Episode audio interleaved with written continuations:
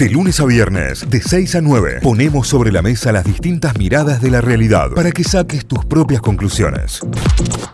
A quien también le vamos a dar un gran recibimiento porque será su última salida desde el suelo argentino. Es Juan Parrondo. Nos fuimos mundial con Juan. ¿Qué haces, Juan? ¿Cómo andás? Buen día.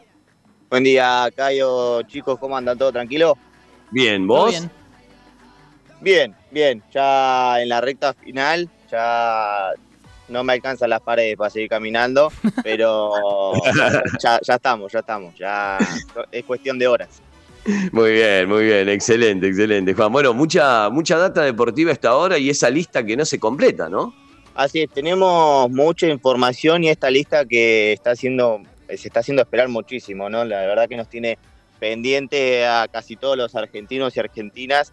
Eh, lo cierto es que eh, de a poco ya va tomando color porque hay 22 nombres confirmados y también vamos a ir desarrollando eh, la puja que hay entre algunos futbolistas, pero que también tiene que ver mucho con cuestiones tácticas, no solo del futbolista en sí. Así que si quieren repasamos rápidamente los que ya están confirmados y después vamos hablando el uno por uno los casos que, están ahí en la cuerda floja, por si entran o no.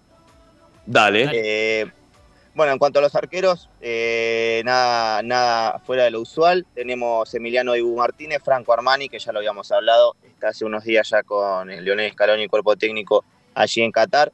Jerónimo Rulli, finalmente, queda a disposición aquí en Argentina Juan Muso, pero eso, claro, está en caso de emergencia.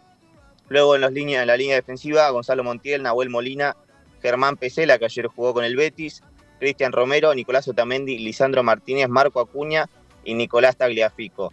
Respecto a los que están jugando en Sevilla, caso Montiel, Acuña y después cuando íbamos a decir Alejandro Papu Gómez, también ya partieron hacia Qatar.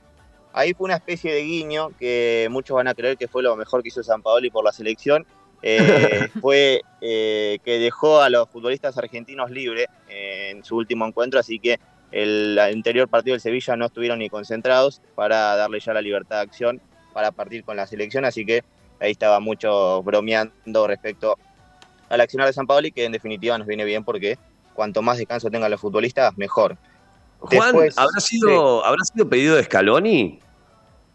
Hubo muchos llamados del cuerpo técnico a los diversos equipos, eh, como lo habíamos hablado, muchos le, le, cerraron la puerta, acaso el fútbol inglés, que bueno, eso data un poco de la seriedad del torneo, ¿no? Allí, como dice la frase, un señorito inglés, y nada, es así. Si se dice que no, es no y hay que cumplir la rajatabla.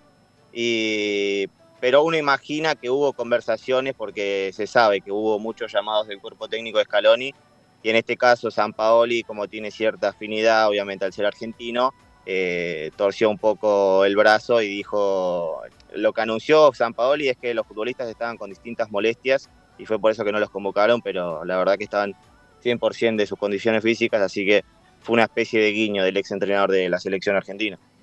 Claro, bueno, bueno, hasta ahí bien.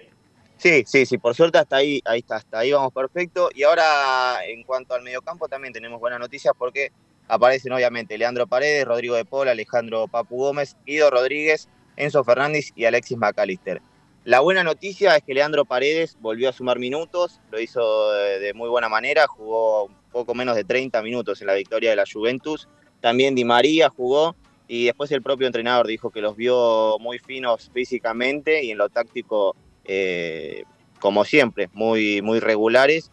Eh, lo único que dice que esto lo dice textualmente, los, estos muchachos van a fondo en todas las pelotas, eh, algunas veces de manera inconsciente porque están así desde a jugar una Copa del Mundo, pero bueno, eso también lo que pasa dentro de una cancha, ¿no? a veces se salta la cadena, pero lo cierto es que las buenas noticias es que Paredes y Di María llegan los dos con ritmo a la convocatoria con la selección argentina.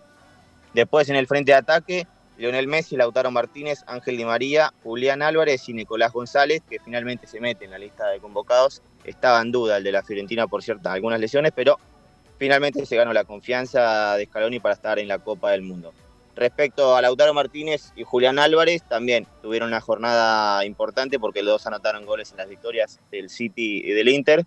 Así que eso es un buen augurio para Lionel Scaloni, que dicho sea de paso, junto con su cuerpo técnico, estuvieron de paseo por Abu Dhabi para justamente analizar el primer rival de Argentina, Arabia Saudita, que jugó ayer un amistoso con Panamá. Así que el cuerpo técnico albiceleste estuvo de cerquita viendo y estudiando a lo que va a ser el primer rival de Argentina. Bien, bien, bien, excelente, excelente. Ahí surge, surge la posibilidad entre los convocados, lo charlábamos hace un ratito con el Santi porque estaba dentro de las tendencias, el nombre de Garnacho, ¿no? ¿Qué pasa con Garnacho? ¿Será uno de los tapados que está considerando Scaloni o nada que ver?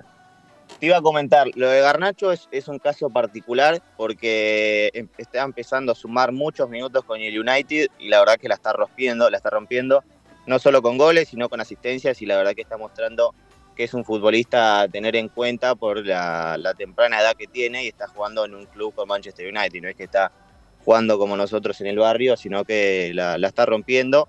Eh, pero es muy poco probable que se meta en la lista de 26. Está como otros casos, como el de Thiago Almada, que está ahí expectante, que en el caso de que haya algún imprevisto puede llegar a meterse, pero parte muy de atrás este jovencito, porque hay que recordar tiene apenas 19 años y está dando sus primeros pasos, pero la consideración la tiene, hay que llevarlo de a poco, según dijo Scaloni, así que lo de Garnacho lo veo muy poco probable para estar en la lista de 26. Respecto a los nombres que faltan, la intención del cuerpo técnico por una parte es esperar qué sucede con Dybala, que eso puede repercutir muy de lleno en lo que va a ser la lista, pero en otro sector de la cancha, porque si no lleva Dybala, la intención es llevar otro defensor y ahí podría entrar el nombre de Juan Foyt, que también están esperando a último momento. De esta manera, los tres nombres que están peleando por un lugar, por así decirlo, son Dybala, Foyt y Ángel Correa. Eh, el caso del ex Atlético de Madrid eh, no presenta ningún inconveniente físico, está totalmente a disposición, pero está por una cuestión de, niveles y de, de jerarquía entre los futbolistas y del gusto del cuerpo técnico, así que esos son los tres futbolistas que pelean por un lugar en la lista de 26, que luego va a estar también completada por restantes jugadores que, como bien decíamos fuera del aire, se va a confirmar el lunes 14 de noviembre para luego ya preparar de lleno el amistoso contra los Emiratos Árabes Unidos el 16. Ahí va, ahí va, ahí va, como para tener en cuenta toda esta data. Bueno, Juan, el lunes viajás. Así es, el lunes tempranito vamos a estar viajando Probablemente hagamos eh, nuestra última salida ahí desde Seiza, pero ya estaremos cerquita del avión y ya recontra manija. Qué lindo, qué lindo, qué lindo esa salida ya desde la sala de embarque, ¿no? Qué lindo esa salida con ruido de aeropuerto de fondo. Me encanta, me encanta, Juan. Bueno, a disfrutar de este último fin de semana en la Argentina, a cumplir con todos los pendientes que quedaron y los que no, bueno, directamente que pasen para después del Mundial, todo el mundo entenderá que pasa el Mundial. Sí, sí, no, tenemos, tenemos pase porque es así, es la, la Copa del Mundo.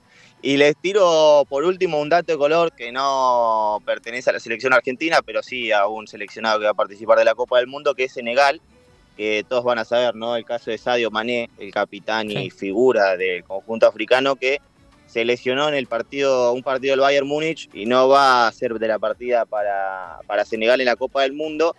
De todos modos, lo incluyeron en la lista de convocados y atención, porque están buscando un brujo para que haga distintos hechizos o brujerías para que el futbolista pueda recuperarse y llegar a la Copa del Mundo. Ahí ya entra un montón de cuestiones de, la relación de, las tribus y toda esta cuestión africana que, anda rondando por ahí que nosotros no tenemos mucha noción. Eh, pero bueno, ellos también, nosotros nos atamos a algunas cosas, ellos se atan a otras, así que esa es un poco la realidad de, Senegal que quiere hacer lo imposible porque su figura esté en la Copa del Mundo. Mirá vos, mirá vos, bueno, veremos, mirá si da resultado, ¿no? Si da resultado, a correr al brujo, derecho. No, si pasa, lo voy, cambio la escala y lo voy a buscar. Para todo tipo, ¿no? Que pase en el sí, brujo. Lo que sea, lo que sea, bienvenido sea. Me encanta, me encanta. Bueno, Juan, que sea un gran fin de semana, tu último fin de semana en Argentina antes del viaje y nos estamos hablando el lunes. Así es, chicos, vamos a estar eh, atentos porque el fin de semana eh, va a ser un fin de semana importante para los argentinos. Así dan sus últimos pasos para definir la lista de 26 porque hay que recordar varios futbolistas van a jugar este fin de semana, así que vamos a estar bien atentos a qué sucede y para el lunes ya saber si están finalmente los 26 que van a defender los colores albicelestes.